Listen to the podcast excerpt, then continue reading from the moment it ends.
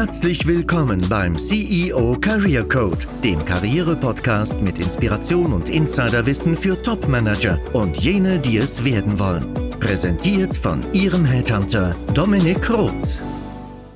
In einer guten Verhandlung einigt man sich immer in der goldenen Mitte. Aber ist das wirklich so? dass eine Win-Win-Situation nur hervorgerufen werden kann, indem man mit Fragetechniken und gegebenenfalls nach dem Harvard-Prinzip vorgeht, haben wir in der letzten Folge beleuchtet. Auf dem Jahrmarkt und in schlechten Verhandlungen dreht sich alles sofort um den Preis und viele verwechseln auch gut zu feilschen mit grundsätzlich gut zu verhandeln. Aber das Falschen ist nur ein Fragment, also die Spitze des Eisbergs, wenn es nur noch um eine Einigung bezüglich einer Verhandlungsposition am Ende geht, zum Beispiel um den Preis oder um das Gehalt. Wenn Sie die vorherigen Episoden nicht kennen, dann darf ich Ihnen vor allem die letzte empfehlen.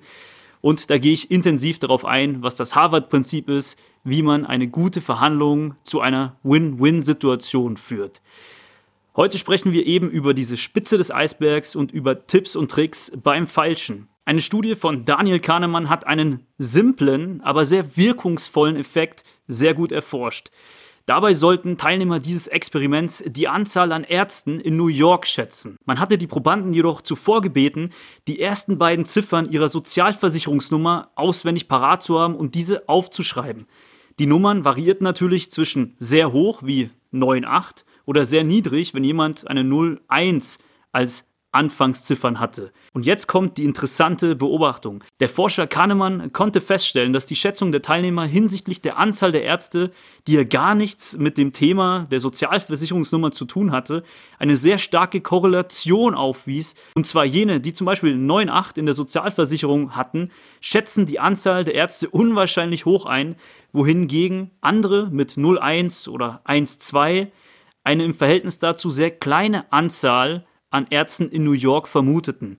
Diese ersten beiden Ziffern der Sozialversicherungsnummer zuerst zu notieren, hatte also einen Effekt auf die Schätzung und es wurde nicht nur eine Korrelation, sondern dann auch eine Kausalität erkannt, wo eigentlich rein inhaltlich gar keine sein dürfte. Dieser Effekt ist noch mehrfach durch Folgestudien nachgewiesen worden und auf die sogenannte Ankerheuristik zurückzuführen und nennt sich zu Deutsch Ankereffekt. Also ich ankere durch eine extrem hohe oder niedrige Zahl und beeinflusse so das Ergebnis einer Schätzung oder einer Verhandlung. Vor allem, wenn die geankerte Zahl sogar noch in den inhaltlichen Kontext passt, entfaltet der Ankereffekt eine Wirkung, aber auch ohne, wie Sie gesehen haben und was ich noch als sehr viel erstaunlicher erachte.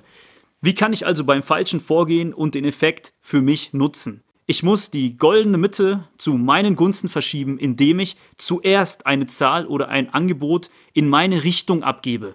Also ich muss es zuerst tun und dann auch noch an der Grenze zur Unverschämtheit handeln. Also natürlich nicht unverschämt werden, aber wirklich meinen Spielraum ausreizen. Ein Beispiel auf dem Jahrmarkt wäre, man weiß, das Produkt kostet circa 100 Euro und wenn ein Käufer oder Interessent meines Produkts dann 70 als Zahl nennt, verschiebt sich die Mitte womöglich zu meinen Ungunsten und es wird sogar noch schwierig, überhaupt noch 100 Euro Verkaufspreis zu erzielen.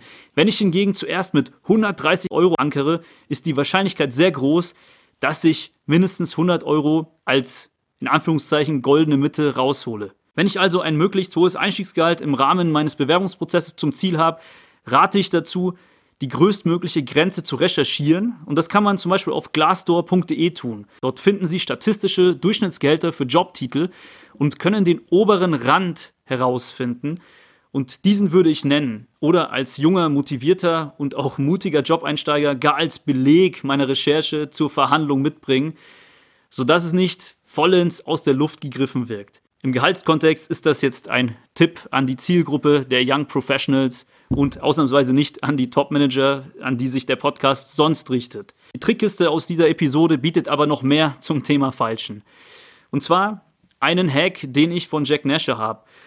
Ähm, der beschreibt den sogenannten Nibble als Taktik unmittelbar vor der finalen Einigung, also kurz vor dem sprichwörtlichen Handschlag, die Euphorie des Moments zu nutzen, um beim Ausstrecken der Hand sozusagen noch eine kleine Forderung zu adressieren, die man mir nicht ausschlagen wird, da man es daran nicht scheitern lassen möchte.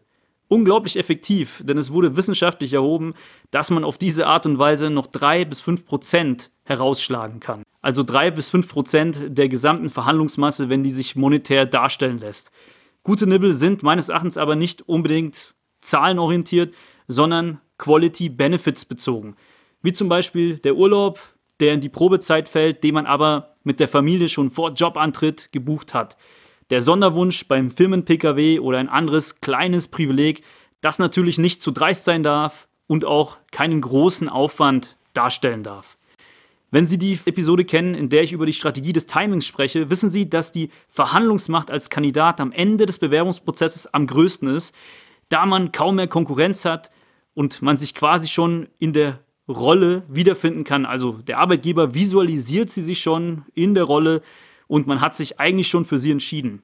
Und natürlich möchten auch Sie es nicht scheitern lassen, aber vergessen Sie nicht, dass der Gegenüber das auch nicht tut und bringen Sie nicht zu Anfang im Erstgespräch irgendwelche skurrilen Fragen zum Thema Firmen-Pkw oder irgendwelche anderen Themen, zum Beispiel die das Gehalt betreffen oder Sonderregelungen. Und es kommt nämlich extrem unprofessionell an. Es ist eine kleine Sache und mehr sollten Sie daraus auch nicht machen.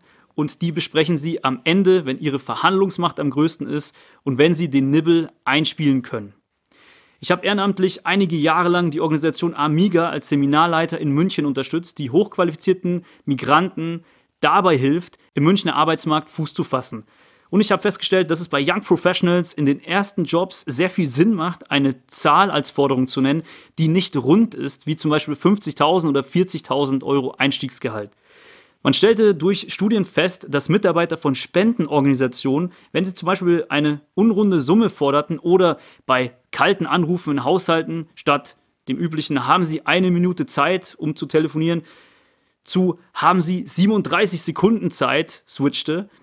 Und wenn sie das getan haben, dann hatten sie sehr viel mehr Erfolg, mit dem Gegenüber ins Geschäft zu kommen.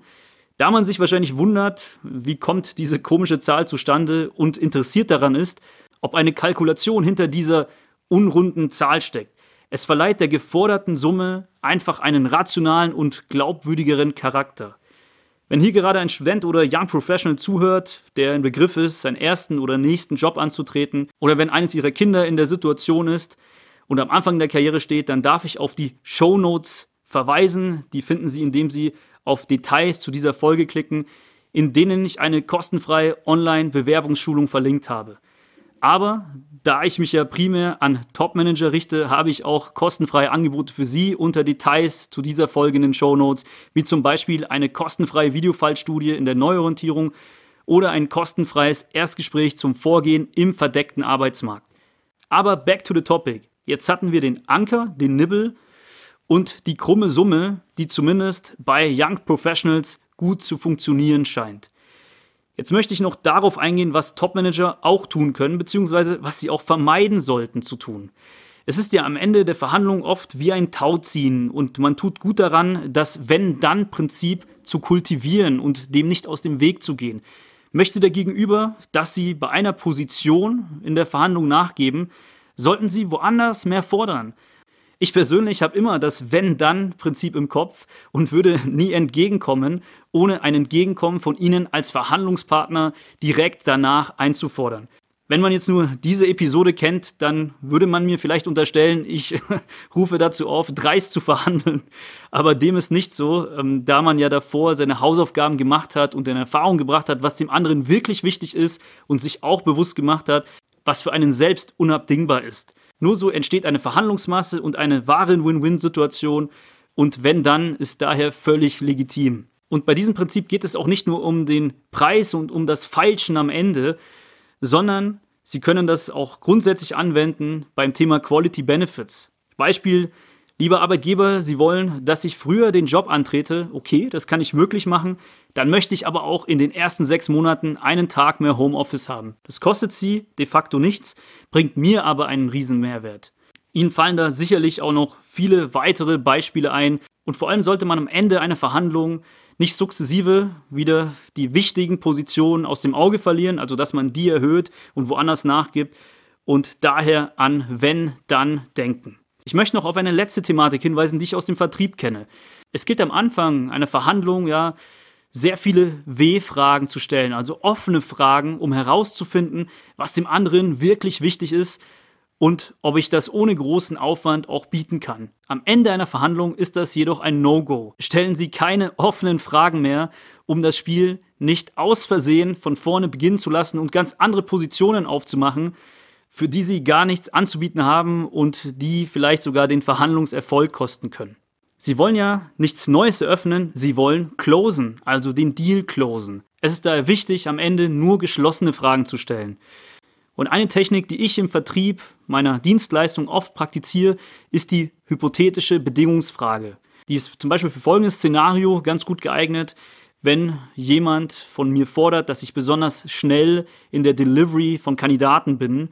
Und dann sage ich, angenommen, ich kann es wirklich möglich machen, in vier Wochen eine Shortlist an passenden Kandidaten zu präsentieren? Kann ich mich dann auch darauf verlassen, dass Sie als Entscheider im Erstgespräch auch erscheinen und verbindlich teilnehmen? Hintergrund vielleicht kurz erläutert, die meisten Entscheider ähm, auf Geschäftsführungsebene und auch im Vorstand oder Gesellschafter kommen erst im letzten finalen Gespräch dazu. Ich möchte das aber ehrlich gesagt nicht, denn dann fällt vielleicht zu spät auch irgendwas auf, was ich schon sehr früh hätte beachten können. Und wenn man eben diese Bedingung hat, dann entgegne ich mit einer anderen. Oder wenn es wirklich um das Deal-Closing geht und zuvor ein preisliches Entgegenkommen von mir erwartet wird, dann sage ich, angenommen, ich komme Ihnen wirklich 10% entgegen, haben wir dann jetzt einen Deal? Vor allem beim Thema Geld, also monetär, sollte man nur mit einer Bedingung entgegenkommen, die impliziert, dass wir auch heute den Abschluss gemeinsam finden, dass wir auch heute closen. Ich vermisse das auch oft bei Kandidaten. Diese hypothetische Bedingungsfrage, die wird so gut wie nie genutzt. Es wird kein schnelles Closing forciert. Egal, ob es jetzt um das Thema Geld geht, sondern grundsätzlich, wenn man sich schon fast einig ist oder sich eigentlich einig ist, dann wartet man auf den Vertrag. Im besten Fall dauert es dann vier bis fünf Tage, bis der dann bei mir als Kandidat eintrifft. Warum verlange ich nicht im Wenn-Dann-Vorgehen durch diese hypothetische Bedingungsfrage, dass der Arbeitgeber sich dazu committet, mir die Zusage noch am selben Tag in Form eines Vertrags zuzuschicken? Und das ist eigentlich kein großer Aufwand und es ist auch sehr schwer, dem mit Nein zu begegnen als Arbeitgeber, wenn man zuvor schon signalisiert, naja, du bist eigentlich für uns der finale Kandidat. Also angenommen, ich kann auch diesen Punkt möglich machen, können wir uns dann heute einigen. Und das wäre auch ehrlich gesagt mein Abschlusstipp, da ich das so gut wie nie beobachte. Und ich hoffe, ich konnte Sie durch diese Episode inspirieren und Ihnen auch den einen oder anderen Tipp eröffnen, beziehungsweise ins Bewusstsein rufen, wenn Sie den schon mal woanders gehört haben. Wenn dem so ist, dann freue ich mich, indem Sie mir das danken mit einem Abo dieses Podcasts.